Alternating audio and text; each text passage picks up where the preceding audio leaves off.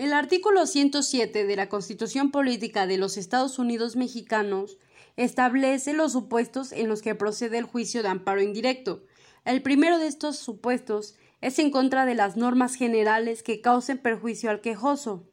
Ejemplo de estas normas generales son los tratados internacionales, las leyes federales y estatales, los reglamentos y los decretos. Y la violación que estos ordenamientos jurídicos hacen en contra del quejoso se demuestra exponiendo las contradicciones de estos con lo que establece la Constitución. También se debe precisar las garantías individuales que están siendo violadas y se debe demostrar que esa norma aplicada es la que viola el orden constitucional. El segundo supuesto es que el juicio de amparo indirecto también procede sobre actos u omisiones de autoridades que sean distintas de los tribunales judiciales, administrativos o del trabajo, siempre y cuando sea en contra de la resolución definitiva del procedimiento seguido en forma de juicio que estas autoridades emitan.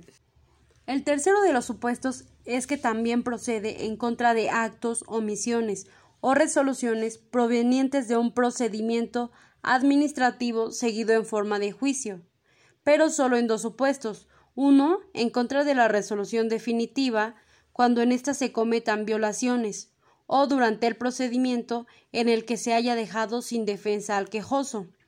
Y dos, en contra de los actos en el procedimiento que sean de imposible reparación, sin necesidad de esperar a la resolución definitiva para poder interponer este juicio de amparo. La fracción cuarta del artículo 107 constitucional dice que también procede el juicio de amparo indirecto en contra de actos de tribunales judiciales, administrativos,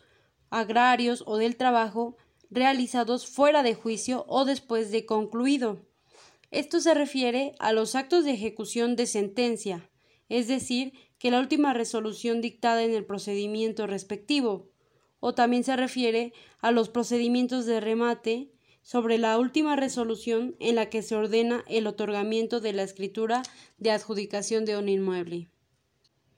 Y bajo este supuesto, este juicio procede siempre y cuando se demuestre que se afectaron derechos sustantivos del promovente, ya sea el ejecutante o el ejecutado.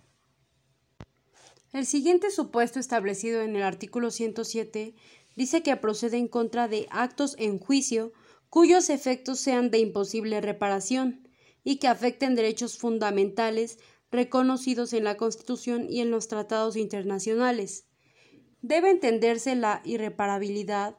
como una circunstancia en la que aun cuando exista una sentencia favorable por quien resulta lesionado, ya no podrán ser restituidos sus derechos en otra época o en otra circunstancia. La fracción sexta menciona que procede contra actos dentro o fuera de juicio que afecten a personas extrañas al procedimiento. En este caso, los, los, terceros extraños no están obligados a agotar el principio de definitividad, pues sus intereses se afectan hasta el momento en que se ordene ejecutar el acto reclamado o en su detrimento. La séptima fracción del mencionado artículo menciona que el juicio de amparo indirecto también procede en contra de omisiones del Ministerio Público en la investigación de los delitos, así como las determinaciones de reserva, como lo son el no ejercicio o desistimiento de la acción penal,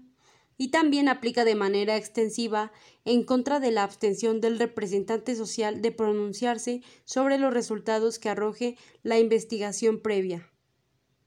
Y por último, la fracción octava dice que procede este juicio en contra de actos de autoridad que determinen inhibir o declinar la competencia o el conocimiento del asunto, ya que esto trae como consecuencia retardar la impartición de justicia por su falta de estudio o análisis equivocado, en contraversión al artículo 17 de la Constitución Política de los Estados Unidos Mexicanos.